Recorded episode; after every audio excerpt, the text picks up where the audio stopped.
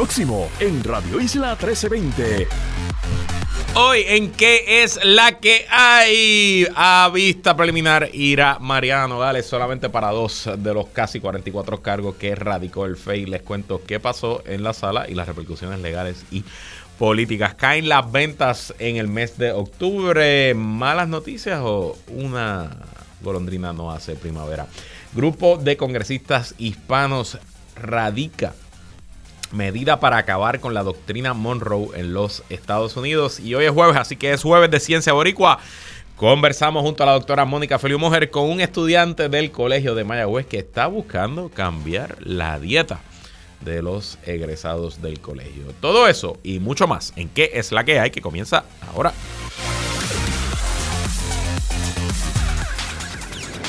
El análisis más potente y completo comienza ahora. Luis Herrero llega prendiendo fuego a los políticos y figuras que se atreven a dañar el país. Radio Isla 1320 presenta ¿Qué es la que hay? Con Luis Herrero.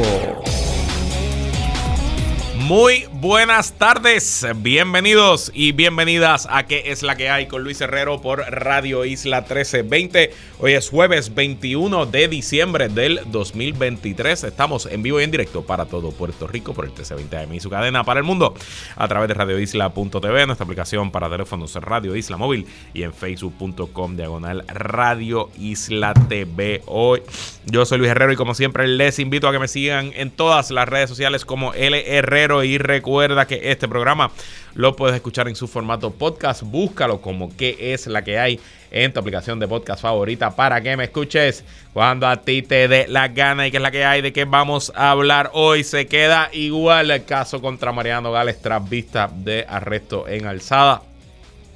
Hay causa para solamente en dos cargos, el resto fueron desestimados. Caen las ventas al letal en octubre. Congresistas demócratas piden fin de la doctrina Monroe. Y en el jueves de Ciencia Boricua con Mónica Feliu Mujer conversamos con estudiantes del Colegio de Mayagüez que está logrando mejorar la alimentación de los estudiantes de dicha institución universitaria. Y bueno,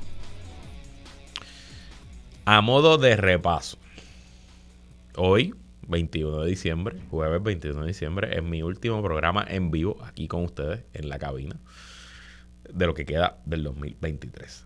Comenzando desde mañana, hemos preparado una serie de programas grabados. Mañana, viernes 22, tenemos Viernes Pop de fin de año junto al doctor Pedro Valle Javier. Hacemos un cierre de lo mejor en el cine y la televisión y cómo termina la industria de entretenimiento. Eh, así que eso ya está grabado, eso es mañana. Está grabado porque Alex tengo una fiesta en Guabate mañana y pues, o sea, no puedo, no me puedo arriesgar a a que el tapón bajando de Guabate para acá y no llega a tiempo. Así que yo dije, pues sí, voy a Guabate, dejo el programa grabado. Así que eso. El lunes, día de Navidad, así que el lunes toda la programación en Radio Isla es música navideña. Los invito a que se la disfruten. El martes comenzamos con una serie de compendios que hicimos de lo mejor del 2023. Ya los compendios están grabados, editados y ready to go. Eso va a ser martes, miércoles. El jueves tenemos un jueves de ciencia boricua especial de fin de año, que también ya lo grabé con Mónica. Eh, el viernes seguimos con los compendios y la semana de arriba esencialmente lo mismo. Vamos a repetir jueves y viernes. Vamos a repetir el jueves de Ciencia Boricua, que sería el jueves 4. Y el viernes 5 vamos a repetir el viernes pop. Así que esa es la programación. También eh, yo junto a eh, Damari, Mili y Armando vamos a ser parte de la despedida de año por aquí por Radio Isla, bailable y reflexión de los fin de año. Eso quedó muy chévere. Así que si usted va a pasar el año con nosotros, pues la va a pasar conmigo y con mis tres compañeros. Así que eso también está ahí en el pipeline. Y como siempre les digo, es posible, las candidaturas cierran el 2 de enero. Así que yo no creo que quede ninguna candidatura demasiado taquillera. Quedan candidaturas por radicarse, pero no creo que quede ninguna sorpresa en el camino. Pero si llega a surgir algo noticioso, que yo entienda que es importante que yo regrese, pues yo no me voy para ningún lado, yo no voy a estar de vacaciones, pero estoy en Puerto Rico, eh, así que pudiéramos entrar en vivo en algún momento esa primera semana de enero, si las noticias lo ameritaran, pero ese es el plan eh, por las próximas dos semanas, así que ya lo saben, hoy es el último programa en vivo. el resto seguimos grabado con unas cositas que ya le hemos preparado con mucho cariño que esperamos se las disfrutemos. Y bueno, ayer los cangrejeros perdieron. Y no es que perdimos una vez, que perdimos dos veces. Perdimos dos veces contra los Leones de Ponce. La primera era un juego de reposición porque el juego del sábado había caído un... Bueno, yo vi un montón de veces. Yo el sábado no fui por la lluvia. Y el juego fue atrasado en múltiples ocasiones y a, las 12 de la noche finalmente fue suspendido en el séptimo inning. En el séptimo inning Ponce le ganaba a Santurce 3 a 1. Santurce tenía corredores en segunda y en tercera sin outs. Así que ayer, que le tocaba jugar a Ponce de nuevo en Santurce, pues se jugó primero esos tres innings, dos innings y medio que quedaban. Empezaron a las 5 de la tarde, yo estaba al aire, así que no estaba siguiendo. Y de momento cuando salió el programa y chequeó el score y estábamos peleando 10 a 1. Y yo, ¿pero qué pasó? ¿Qué pasó aquí? Y parece que Ponce, eh, primero que nosotros con dos hombres en base sin outs no hicimos ninguna carrera en ese inning séptimo. Y después Ponce nos hizo 10 carreras en el octavo y el noveno. Así que ahí perdimos el primer juego. El segundo, que era el juego de calendario, a las 7 y 10, yo fui, estuve allí. Llegué tarde porque ya yo descubrí la movida con el béisbol, este Alex pues yo, obviamente, saben, tengo la niña, pues yo eh, hago mi, parte en la rutina de por la noche. A la niña, pues hay que alimentarla, hay que bañarla, hay que leerle un cuento, hay que acostarla. Y pues ya yo hago todo eso y después de que la niña está en los brazos de mamá, eh, ya de camino al sueño, pues ahí yo me voy para el juego de pelota. Y usualmente pues llego como a las 8 y 10, 8 y cuarto y llego como para el tercer inning, así que eso fue lo que hice. Llegué al tercer inning y ya estábamos perdiendo 3 a 1. Y perdimos 3 a 1.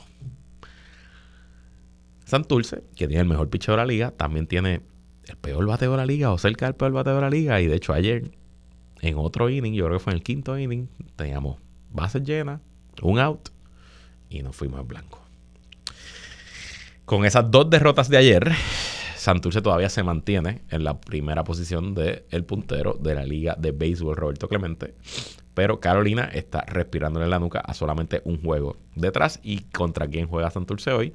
Pues sí, juega contra Carolina. Hoy no está eh, Manuelito aquí para que me, me tire fiero de, ser caroliniense. Yo sé, Alex, si tú eres de Carolina. Este, ¿Tú también eres de Carolina, Alex? Ok, porque es que yo siento de momento que todo el control aquí, todo el mundo es de Carolina y no, no puede ser.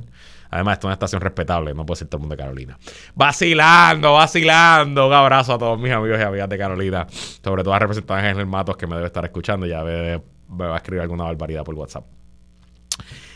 Eh, así que hoy juegos por el primer lugar en el Roberto Clemente en Carolina y hoy, 21 de diciembre, es el día de Roberto Clemente en la Liga de Béisbol y todos los jugadores de todos los equipos, hoy juegan todos los equipos, van a utilizar el número 21 en honor a nuestro astro, el pelotero más grande que ha salido de esta isla, Roberto Clemente Walker. Así que pendientes, no tendré más updates de la liga hasta que regrese después de las vacaciones, que ya será en plena post-temporada. Y bueno, vamos al plato fuerte hoy, que fue la determinación de causa contra la representante Mariana Nogales. Quiero leer lo que escribió el nuevodía.com primero y después les doy mi análisis. El juez Rafael Taboas del Tribunal de San Juan determinó este jueves causa para arresto contra la representante del Movimiento Victoria Ciudadana Mariana Nogales Molinelli en dos de los 24 cargos que la oficina del panel sobre el fiscal especial independiente le imputó a la legisladora.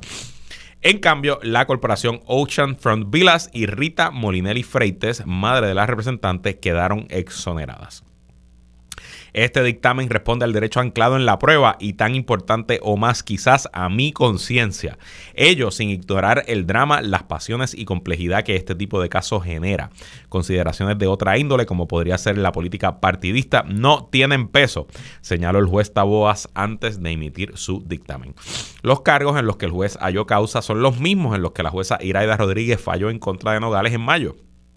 Se trata de los artículos 269, perjurio, y 212, falsedad ideológica del Código Penal, ambos por presuntamente haber omitido información en su informe de la Oficina de Ética Gubernamental relacionados con los cargos que ocupó en la corporación Ocean Front Villas hasta 2021. Ok, varios asuntos. El FEI originalmente presentó sobre 40 acusaciones, si no me equivoco, presentó 44 20 y pico, 22 contra la representante y el resto contra su señora madre, Rita Molinelli, y contra la empresa Ocean Front Villas. Los cargos, todos graves, cargos serios, además del de perjurio y falsedad ideológica, imputaban enriquecimiento ilícito, evasión de impuestos, entre otras teorías interesantes de la Oficina del Fiscal Especial Independiente. Desde que comenzó el proceso, desde que se conocieron las acusaciones, en este programa yo siempre he dicho que me parecía que era un caso flojo, traído por los pelos, diseñado por una agencia gubernamental política, capturada por los peores elementos de nuestra política. Y me parece que el resultado de hoy confirma lo llanito del caso y lo flojo de las acusaciones. Si usted, ya que hablamos de mucho de béisbol en este programa, un pelotero que batea 2 de 44 es tremenda porquería pelotero. Que se quede de fanático como yo. Y aquí los fiscales batearon 2 de 44, no una, sino dos veces. Elucubraron teorías extrañas, sentaron a Manuel Díaz Aldaña, ex secretario de Hacienda, dos veces. Crearon tablitas, buscaron formas de decir que no se estaba pagando impuestos, que Mariano Gales era una evasora contributiva, que su mamá era una evasora contributiva. Y todo eso fue rechazado no una, sino dos veces. Y lo más importante, que fue rechazada en la etapa del juicio, de la etapa del proceso criminal, donde más favorecido es el Estado. La etapa inicial, la vista para arreglo, la famosa regla 6, donde, como les he explicado varias veces y usted ha escuchado montones de veces, lo que el Estado tiene que probar es simplemente una cintila de evidencia de que los delitos se pudieron haber cometido. Entonces veo las reacciones de parte y parte. Por un lado, pues todo el mundo un poquito eh, ¿cómo es que dicen los alemanes? Schadenfreude, con esta sensación que te causa a veces algo de alegría ver cuando algo malo le está pasando a otra persona. Pues veo a mucha gente diciendo, ah, ahí está, vieron, todos los políticos son iguales. Ahora la... No, pero acuérdate que, no, jueves de ciencia después de la pausa. Cambiamos, cambiamos. Cuélgale, cuélgale. Pero que Alex me está aquí produciendo, me está llamando a, los invitados del jueves de ciencia boricua, pero es después de la pausa. Eh, son los últimos dos segmentos, Alex. Eh, que Alex hace tiempo que no estaba un jueves. Este, perdónenme, perdí el hilo. Ajá. Ah, pues vieron que si ahora tiene que renunciar, Mariano Gales tiene que renunciar porque nosotros en la alianza somos más puros y más castos y tenemos que salir de una persona que fallada con causa para arresto. Igual le dicen los opositores al Movimiento Victoria Ciudadana que pues que tiene que renunciar. Honestamente, a mí me parece que este caso de Mariano Gales refuerza mi posición de que ningún político en Puerto Rico debe renunciar simplemente porque el FEI lo acusa. Porque miren cómo funcionó este proceso. Aquí hubo dos turnos al bate para el gobierno que duraron días. Esto no fue una vista de una hora, de 15 minutos, de medio día. Esto fueron vistas de días. Ante dos jueces distintos que aquilataron la prueba. Donde el gobierno, la oficina del FEI, no escatimó en recursos, testigos, pruebas y peritos. Tanto así que se buscó a un ex contralor de Puerto Rico como testigo perito. Y aún así, el caso se cayó en su 92%, 94%. Y ustedes me dirán contra Luis, pero le hallaron causa. Ok, es verdad, le hallaron causa en los dos casos más sencillos y más fáciles de probar. Que fue, en efecto, esta es la realidad, Mariano Vale, en su informe de ética, no puso que era secretaria o estaba en la junta directora de unas corporaciones y no listó las propiedades de esas corporaciones en el documento. Y eso es reprochable, claro que es reprochable, seguro. Pero amerita que Mariana Nogales salga de la vida pública porque omitió un poco de información que no es realmente relevante a quién es Mariana Nogales como representante, ni como política, ni, ni como persona. Incluso, si lo hizo adrede, si lo dijo, no lo quiero poner porque adrede. Porque no quiero que nadie sepa que, sé yo, que mi mamá es millonaria y que yo voy a heredar millones de mi mamá. Pues ahí hay una falta de carácter. Y es reprochable. Y quizás eso le, eh, le cueste voto o le cueste apoyo electoral. Pero es suficiente para que Mariana Nogales salga de la vida pública. Yo no creo. Adicional. Adicional. Si el estándar es que al momento que el FEI te acusa y te encuentra en causa, tú vas a renunciar, pues esencialmente le estamos dando al FEI, a esa oficina tan desprestigiada, tan politiquera, tan ineficiente y que tanto dinero cuesta, pues le estamos dando patente de corso para que el FEI decida quién puede ser político y no en Puerto Rico. Y qué curioso que el FEI usualmente acusa a los opositores del PNP. Entonces, esencialmente lo que nosotros queremos es decirle al PNP, sí, PNP, en esa oficina que tú controlas y que llevas controlando por veintipico de años y que hayas nombrado puros jueces y puros fiscales estadistas. No estadistas, PNP marca diablo. Esa oficina es la que va a decir quién puede ser político o no en Puerto Rico.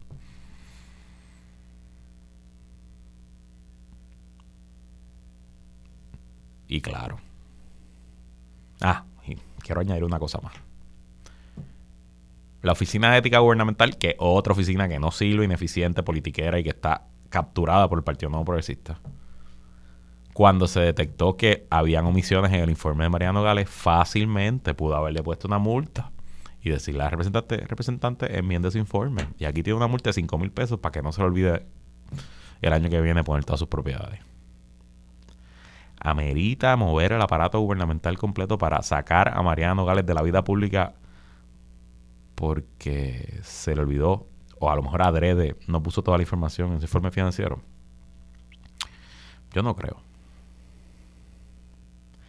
De hecho,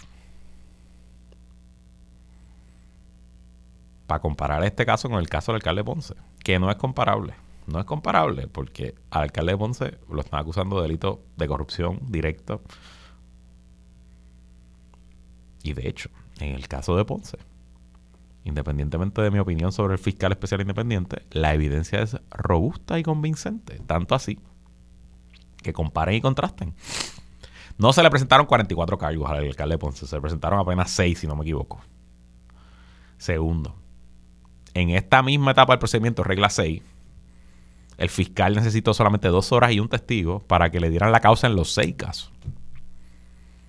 En este caso de Mariano Gales hubo que erradicar 44 cargos, traer ocho testigos, estar cinco o seis días, facturar miles y miles de dólares, porque quién sabe cuánto ha facturado esos fiscales. Recuerden que esos fiscales cobran por hora porque son contratistas, son abogados privados que tienen eso, que son fiscales solo bajo el FEI. Pero, igual en el caso del alcalde de Ponce, que no es comparable en los méritos, me parece también que el alcalde, solamente por su causa para arresto en regla 6, no debería renunciar a la candidatura, porque aunque yo creo que él es culpable, y yo creo que el alcalde de Ponce es una persona corrupta, una persona mentirosa, le toca al gobierno probarlo más allá de lo razonable. Y le toca al FEI probarlo. Entonces yo no le quiero dar patente de conso al FEI, al corso al FEI, para que saque a los políticos que quieran y no lo digo cuando son políticos de mi partido, el Partido Popular, o cuando son políticos. Ustedes saben que yo simpatizo con Mariano Gales, la tuve aquí por años en un panel. Me cae bien. No voto por ella, ni votaré por ella, pero me cae bien. Y creo que es una buena política y creo que es una buena adición a, nuestra legislatura. Pero le diría lo mismo si fuera un legislador del PNP o un alcalde del PNP. Porque le toca al gobierno probarlo ahora, en febrero, cuando venga la vista preliminar, que es la segunda etapa del juego. Y ahí hay que, pues preponderancia la prueba, más o menos 50%. De, hay que convencer a un juez de que los dos delitos a los que van, que es el de perjurio y el de falsedad ideológica, se cometieron, pues ahí quizás entonces Mariano Gales debe considerar mantenerse su escaño y mantener su aspiración. Pero mientras tanto, que lo pelea hasta el final. Y por último, Un mensaje a los amigos y amigas de la Alianza, sobre todo a los amigos y amigas del movimiento Victoria Ciudadana.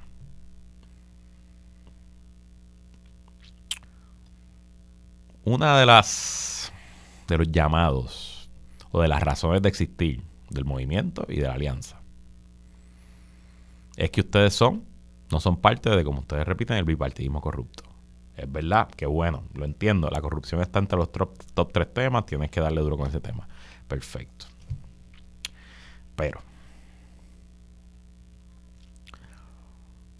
de ese grupo desde, que, desde su fundación, siempre ha destilado, siempre ha perspirado, siempre ha existido un aire de superioridad moral e intelectual. Y lo veo en las discusiones, en los comentarios, en las entrevistas. Y aquí yo escucho a Rosa Seguí con Armando y escucho a, eh, a Manuel Natal en otros medios y escucho... Y ok, mm, ustedes son gente inteligente, es verdad, son gente honesta, tienes toda la razón. Pero la superioridad moral no es necesariamente una virtud, sobre todo cuando tú mismo piensas que eres superior moral. Si otra gente piensa que tú eres superior moral a otro, ok, pues esa lo de otras personas, pero cuando tú mismo, como movimiento, te presentas como el movimiento casto, puro y perfecto, superior moralmente, pues estas cosas les van a pasar y les van a explotar en la cara. Porque los movimientos, sean nuevos o viejos, los partidos, sean nuevos o viejos, sean tradicionales o emergentes, sean rojos, azules, anaranjados, turquesa, verde, marrón, negro, están compuestos de seres humanos. Y esos seres humanos en algún momento o van a cometer errores o van a cometer delitos. Y si la razón de ser la existencia de tu movimiento es tu supuesta superioridad moral, pues eventualmente algo como esto va a ocurrir y te vas a ver encajonado. Porque honestamente aquí hay un problema político del movimiento Victoria Ciudadana. ¿Qué van a hacer con Mariana Nogales? Ya yo les di mi opinión. Pero esa es la opinión mía, Luis Herrero, y mi análisis. Pero ah, honestamente yo puedo entender por qué adversarios del movimiento Victoria Ciudadana le saquen en cara una y otra y otra vez y de aquí a noviembre del 2020 el caso de Mariana Nogales porque al final del día, los que han entrado al juego, esencialmente hablando del bipartidismo corrupto y nada más, porque cuáles son las otras propuestas o cuáles son las otras opciones o qué es lo otro que representa la alianza Movimiento de Ciudadana del PIB. Yo sé que hay, hay proyectos y hay programas de gobierno, yo sé, pero honestamente, ¿qué es lo que ellos traen a la mesa o qué es lo que ellos resaltan? Pues su supuesta superioridad moral e intelectual Y hoy, con este caso flojo, fabricado, llanito, esa supuesta superioridad moral está en juego. Está en entredicho. Y al momento que ganen una elección o ganen algún puesto, ganen una alcaldía, ganen más, puestos en la legislatura, en algún momento es ley de probabilidades, alguien va a meter la pata. Y si contra lo único que tú tienes para girar es contra tu supuesta superioridad moral, más los veo. Así que un poquito de empatía, un poquito de deferencia y un poquito de humildad. Esos son mis deseos para los partidarios del movimiento Victoria Ciudadana y para la representante Mariano Gales específicamente, mis mejores deseos. Y creo que en febrero, cuando se vea la vista preliminar, va a salir bien va a poder quedarse en la papeleta y probablemente sea reelecta en el 2024. Nosotros vamos a una pausa, regresamos con más, que es la que hay. Sigue conectado con Radio Isla 1320. Estás escuchando ¿Qué es la que hay? Con Luis Herrero. Somos el sentir de Puerto Rico.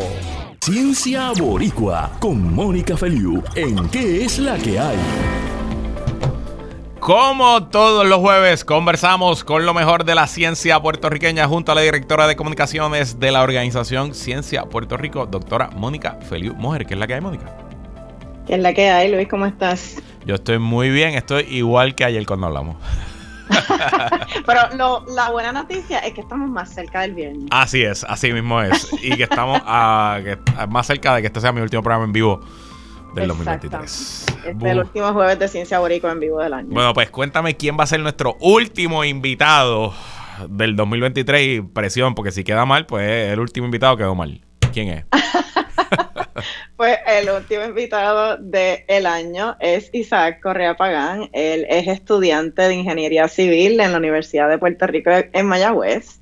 Es parte de mi equipo eh, en Ciencia Puerto Rico y también es presidente de una organización eh, universitaria que se llama Come Colegial. Él nos va a contar un poco de esto, pero Come Colegial es, una, es un grupo que promueve la seguridad alimentaria entre la comunidad universitaria y con él vamos a hablar de todo un poco, de su experiencia siendo un líder jóvenes, de su trabajo con Ciencia PR eh, y también vamos a hablar del impacto de la inseguridad alimentaria en los jóvenes del país. Ah, o sea que la presión es doble. Es el último invitado del año y está hoy aquí con su no jefa. Me lo, no me lo asuste. Está aquí hoy con su jefa, así que tranquilo y cero presión. Bienvenido Isaac Correa Pagán, que es la que hay. Hola, hola, buenas tardes. Eh, ya la presión se siente. No, no le creas a Luis, no hay ninguna presión. Tranquila, tranquila, que yo, yo no puedo hacer absolutamente nada eh, para salvar tu empleo si lo hacen mal. Eh, perdón, ok, eh, vacilando, vacilando. Mira, vamos a comenzar como siempre hacemos con los invitados y las invitadas de este segmento, hablando un poco de ti, dónde te criaste, qué estás estudiando y obviamente pues ya sea que te dedicas a ser estudiante, pero qué estás estudiando y por qué y por qué. Eh, pues me crié entre las piedras San Lorenzo eh, como mencionó Mónica, estoy estudiando ingeniería civil. Eh, pues decidí estudiarlo porque me, desde pequeño me ha gustado la arquitectura y pues, los edificios y todo eso. Y pues decidí estudiar esto. Pues sí, no creo que haya que, haya, que expandir mucho más que eso. Ahí está, ahí está. Eh, mire, Isaac, entonces tú eh, has estado desde el pasado verano trabajando con, con nosotros en Ciencia Puerto Rico. Eh, tú comenzaste como parte de una pasantía eh, de la organización Mentes Puertorriqueñas en Acción. Cuéntanos un poquito de, este programa de pasantía del que tú participaste y pues obviamente háblanos de, qué has estado haciendo con Ciencia Puerto Rico. Yo sé, pero el público no lo conoce, así es que cuéntanos. Claro, claro. Eh, pues con MPA, con Mentes Puertorriqueñas en Acción, pues estuve de pasantía con ustedes, pero también tenía como unos, unos talleres de interés social y de desarrollo personal para, para aprender pues de esos temas que afectan a esas comunidades en Puerto Rico. Eh, durante mi pasantía con Ciencia PR, pues estuve editando, desarrollando boletines de Aquí nos cuidamos, que para quienes, quienes nos escuchan y no sepan, es un boletín informativo eh, sobre salud pública y, y temas que podrían afectar a comunidades vulneradas y también pues desarrollé una que otra estrategia pues para promover también la campaña de nos cuidamos. Sí, eh, aparte de, no, para, para que el público conozca de el programa en el que participó Isaac, que de hecho si tenemos jóvenes o no, gente que tiene gente joven en su vida.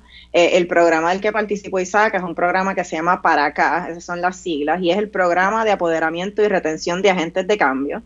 Y es un programa para, para jóvenes que están en la universidad, profesionales o que se, se graduaron recientemente, eh, que son líderes ya y que tienen ¿no? un sentido de responsabilidad con Puerto Rico, que están interesados en, tener un, impacto social eh, en el país. Nosotros, Ciencia Puerto Rico, ha estado participando en este programa por, por varios años ya y hemos tenido una experiencia extraordinaria, así es que quiero, quiero reconocer el trabajo de, de MPA en, en, ese sentido. Eh, y, y, como bien dijo Isaac, pues él, ha estado, él nos ayudó con muchos aspectos del boletín de Aquí nos cuidamos, que yo he hablado aquí anteriormente de, de esta iniciativa. El boletín para nosotros es súper importante para llegar a, nuestras distintas audiencias y contextualizar lo que está pasando desde de la salud pública, pero a la actualidad ¿no? del país. Por ejemplo, esta semana el boletín que enviamos es sobre cómo manejar las, las diversas emociones que pueden surgir durante la Navidad. Pues no solamente hay felicidad, para algunas personas hay melancolía, para otras personas las Navidades son difíciles, así es que... Eh, es un esfuerzo importante para nosotros eh, del, que, del que Isaac ha sido parte. Yo conozco varias personas que han pasado por Mentes Puertorriqueñas de Acción y siempre son un corillo nítido y, y la gente que, que, que, entra y sale por allí siempre siempre sale bien, así que eh, qué bueno y eh, una organización importante que si escuchan de ellos y los pueden apoyar, eh, tiene el Seal of Approval de Ciencia PR y de qué es la que hay. Así Entonces, Isaac, hablamos un poco. Me contó Mónica que ahora en enero comienzas tu último semestre de ingeniería. Te felicito por sobrevivir eh, la ingeniería. Digo, no, no has sobrevivido, estás casi sobreviviendo porque te tienes que graduar, pero eh, yo sé que es, duro el curso y yo sé que sobre todo las matemáticas y los cálculos pues son el, cuco de muchos estudiantes de Mayagüez. ¿Y qué perspectiva tienes? ¿Qué estás pensando? ¿Cuáles son tus aspiraciones? en la carrera de ingeniería, ¿no? Eh, y, cómo ves el futuro como profesional. Eh, sí, pues ya bien emocionado, estoy ya ahí casi, casi ingeniero. Eh, pues tengo como de muchas muchas oportunidades, tengo la opción, estoy considerando pues realizar quizás estudios graduados, también pues estoy considerando como tomar como quien hizo un año sabático y continuar eh, con el desarrollo de comunidades, así sea con Paraca, con AmeriCorps, los cuerpos de paz, con entidades así. Eh, y pues todavía no estoy decidido, pero algo haré, uno, uno de esos. O me voy a, a seguir estudiando, o comienzo mi profesión, o sigo haciendo voluntariado por ahí. Y te pregunto, ¿cuál es la perspectiva de tus compañeros de clase? ¿Cómo, cómo ellos ven el futuro? ¿Qué están pensando? Bueno, muchos de ellos, pues, eh, pues están ya fijos de que me gradúo, voy a ejercer la profesión.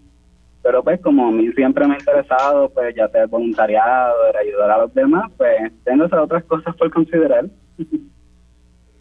Sí, yo creo que una de las cosas que, eh, no, para, para el equipo para mi equipo de trabajo, que es súper valioso de tener la perspectiva de un ingeniero, eh, es pues obviamente esa, esa mente analítica, uno de, las, de los proyectos que ha estado trabajando Isaac en este pasado, eh, especialmente luego del verano, ha sido ayudarnos a hacer un análisis del impacto de Aquí nos cuidamos, ¿no? Aquí nos cuidamos un proyecto con el que nosotros llevamos ya eh, tres años, más de tres años. Eh, y que pues tenemos una página, tenemos redes sociales, tenemos el boletín y estamos haciendo un análisis de todo ese impacto que hemos tenido a quienes hemos alcanzado. Eh, y obviamente esa mente analítica del ingeniero eh, para nosotros es bien, bien importante, pero yo creo que el, no, los intereses de, de Isaac es un ejemplo más de los múltiples que hemos tenido aquí en este segmento, de cómo podemos, los científicos, los ingenieros, podemos poner esas destrezas técnicas que, tenemos eh, a, trabajar en un contexto en un contexto social no uno no piensa necesariamente como que ah un ingeniero trabajando directamente con comunidades eh, o trabajando en proyectos de educación o de comunicación como, como aquí nos cuidamos, pero, pero ciertamente yo creo que Isaac es un ejemplo de cómo esas destrezas técnicas combinadas con, perspectivas personales eh, e intereses personales, uno puede poner esas destrezas al servicio de, proyectos sociales.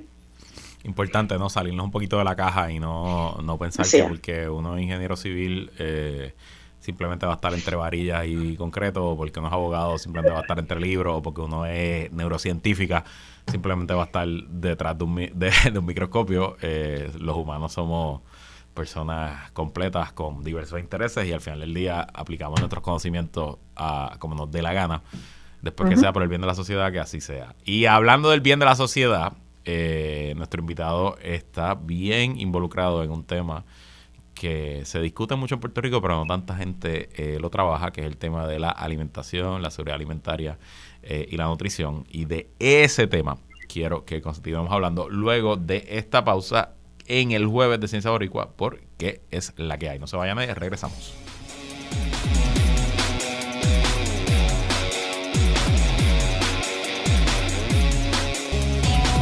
Regresamos y seguimos conversando en el jueves de ciencia eh, boricua con la doctora Mónica Feliz Mujer y hoy acompañado por el estudiante de ingeniería Isaac Correa Pagan. Bueno, Isaac, me cuenta Mónica que además de trabajar en la organización Ciencia Puerto Rico y estudiar ingeniería, eres presidente de una organización que se llama Come Colegial.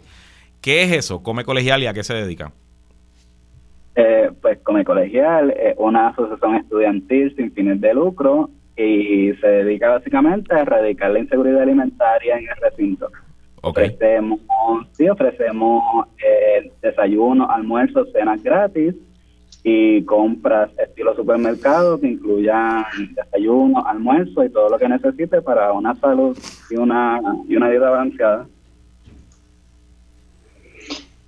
Entonces, Isaac, una de, una de las razones por las que yo quería que, nos acompañaras el día de hoy es que a finales de noviembre, eh, en el periódico El Nuevo Día, se, resaltó un estudio eh, ¿no? que se realizó entre jóvenes de, pues, de escuela superior eh, y otras edades en Puerto Rico, que, y ese estudio reveló que los jóvenes, hay, no, hay un número grandísimo de jóvenes en Puerto Rico que no continúan estudios postsecundarios. Hay una diversidad de razones eh, para eso y esto incluye tanto estudios universitarios como eh, no entrenamientos vocacionales o técnicos. Pero una de las cosas que revela este estudio es que uno de los retos que enfrenta esta población para estudiar es la dificultad para, para alimentarse. Eh, y yo creo que es importante, ¿no? En, muchas de las discusiones que, que yo vi y escuché en, en, los medios, primero escuché gente diciendo que le sorprendía esto, no, no, entiendo por qué, porque en Puerto Rico ya hace años que, que se habla ¿no? de la problemática del hambre en Puerto Rico. En Puerto Rico hay mucha gente que pasa hambre eh, y me parece desafortunado que todavía haya personas que, que piensan que esto no pasa eh, en el país. Eh, pero también escuché personas diciendo, ah, como que el que quiere estudiar, estudia y hace lo posible. Y yo creo que eso es una visión privilegiada, primero que todo, y miope, ¿no? Del problema. Así es que yo quería que, que tú nos hablaras de esto desde, desde tu eh, propia perspectiva, que sé que pues no representa quizás la visión de, de todos los jóvenes, eh, pero tú ciertamente estás mirando y tratando de atender este problema bien de cerca. Eh, sí, desde, desde mi asociación pues puedo ver esa necesidad alimentaria en muchos a muchos niveles, como que no necesariamente no tengo que comer, pero lo que tengo que comer no es saludable. eh, sí, que, quiero también añadir que el lema de Comecología es un cerebro no se puede alimentar con un estómago vacío. eh, sí, en arroz y uno con hambre no puede no puede aprender y pues eso es lo que intentamos como, como atacar. claro, sí, y, eso es una, o sea, una de las cosas que yo creo que es bien importante entender es que los seres humanos tenemos diferentes tipos de, necesidades, ¿no? Y la necesidad de comer, de, de, nutrición, eh, la necesidad de tener un techo, de, de sentirnos seguros, esas son necesidades básicas. Y si esas necesidades básicas de los seres humanos no están, no, no son satisfechas, eh, pues entonces es muy difícil que, que, pues, que podamos atender otras cosas. Y yo creo que el lema de ustedes lo captura súper bien. O sea, yo invito a la audiencia a que piensen cuando, cuando tienen hambre, pueden, a lo mejor se ponen de mal humor, les da dolor de cabeza, no se pueden concentrar. Así es que yo creo que el lema de ustedes realmente captura la importancia de, de una buena alimentación, una buena nutrición para, para que en el caso de los estudiantes puedan ser exitosos. Oye, y te pregunto, Isaac, ¿cómo, cómo ustedes funcionan? ¿Ustedes levantan donativos? ¿Cómo compran la comida? ¿verdad? ¿Cuál es, cuál es la, mecánica, la logística de la, de la organización Come Colegial? Eh, pues Come Colegial trabaja completamente mediante donaciones, así sea de comunidades, profesores, eh, entidades privadas, eh, trabajamos mediante donaciones de alimentos no perecederos o también por pues por metálico, dinero pero usualmente son alimentos no perecederos. Y si alguien quiere aportar y ser parte de esa ayuda, ¿cómo, cómo podemos ayudar a Come Colegial? Eh, pues nos pueden escribir mediante nuestras redes en Come Colegial. Eh, estamos en Facebook e Instagram. también pueden escribir en Google donar come colegial y el primer link que aparece los lleva directamente para que puedan donar. Bueno, pues ahí lo tienen. Yo estoy, yo estoy aquí en la página, yo hice eh, precisamente el ejercicio que, que, nos, que mencionó Isaac. Yo fui a Google, busqué Come Colegial y la, dirección de la página es uprm.edu, eh, o sea, edu, slash Come Colegial.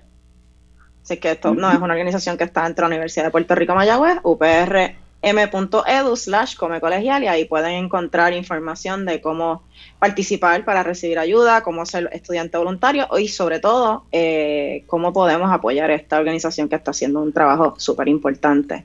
Eh, entonces, Isaac, una cosa, yo obviamente no, pretendo que tú vas a resolver este problema, eh, pero desde tu perspectiva como, como estudiante, como, como líder joven, eh, que sé que está preocupado por, ¿no? por muchos temas en el país, eh, y, no también como presidente de Come Colegial, que nuevamente es una organización que está buscando atender el problema de, del hambre eh, y la nutrición, particularmente en la comunidad universitaria en Mayagüez. ¿Qué tú le dirías a las instituciones educativas, al gobierno eh, que deberían de hacer para atender este problema? Desde tu perspectiva, ¿qué deben hacer esa, especialmente desde las instituciones? Yo diría que educar, como que incluso en, mi recinto, que como colegial lleva 10 años sirviendo, hay estudiantes que todavía no conocen de Come Colegial y desconocen esa necesidad en otros estudiantes. Eh, yo diría que pues educar, concientizar, visibilizar estos problemas en, tanto en las instituciones como ya a un nivel de país, porque pues muchas comunidades eh, están en necesidad, pero a suponer una comunidad dice, ah, yo no paso por eso, mi vecino no pasa por eso, pues el problema no existe.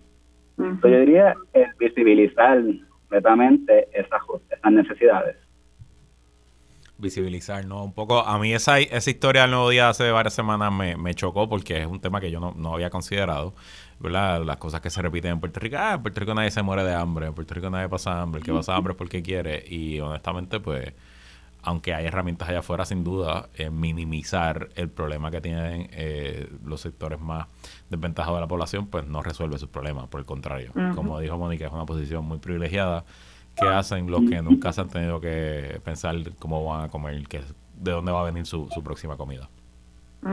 Sí, yo creo que también hay que desestigmatizar un poco qué significa pasar hambre, ¿no? Yo creo que a veces la gente piensa, tiene esta, esta idea de que pasar hambre, yo creo que mucha de la narrativa del hambre viene pues de países, eh, no, que donde realmente hay una pobreza extrema que quizás no es tan común en, en, Puerto Rico, en donde hay países donde se pasan hambrunas severas por eventos climáticos, por, por conflictos, por guerras, ¿no? Que obviamente es una situación distinta. Yo creo que a veces la gente tiene esa idea de que eso es lo que pasa, eso es morirse de hambre, ¿no?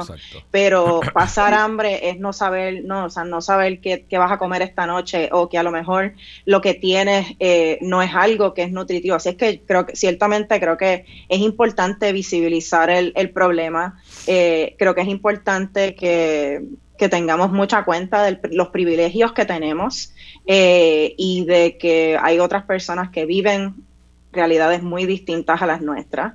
Eh, y yo también creo que, y yo creo que esto es algo que yo sé que tú mencionaste, Luis, cuando hablaste de, de este estudio en el programa cuando salió, es que hay, hay muy poca creatividad eh, de, las instituciones y del gobierno de atender este problema. O sea, estamos enfocados, no, las instituciones se enfocan, hay que reclutar más estudiantes, pero entonces, mira, vamos a, mirar al estudiante como un ser humano holístico que tiene muchas más necesidades, además de, pues no, las necesidades académicas.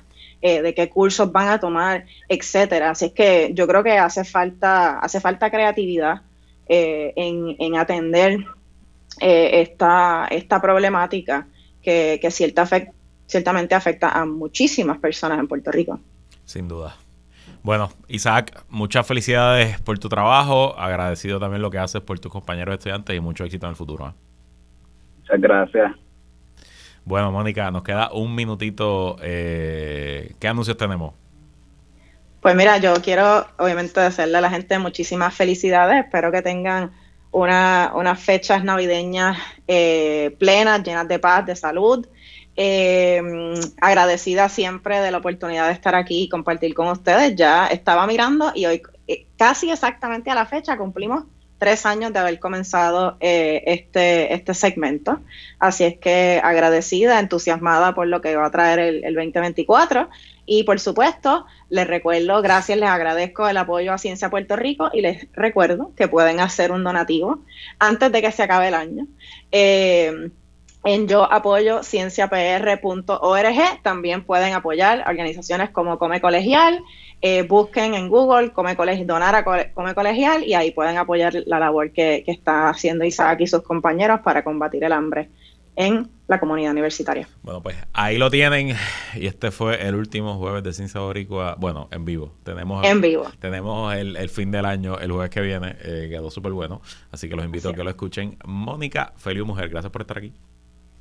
Gracias a ti, hablamos el año que viene. El año que viene, así mismo es. Y hasta aquí esta edición de qué es la que hay con Luis Herrero. Como les dije al principio del programa, este es mi último programa en vivo por lo que queda del año.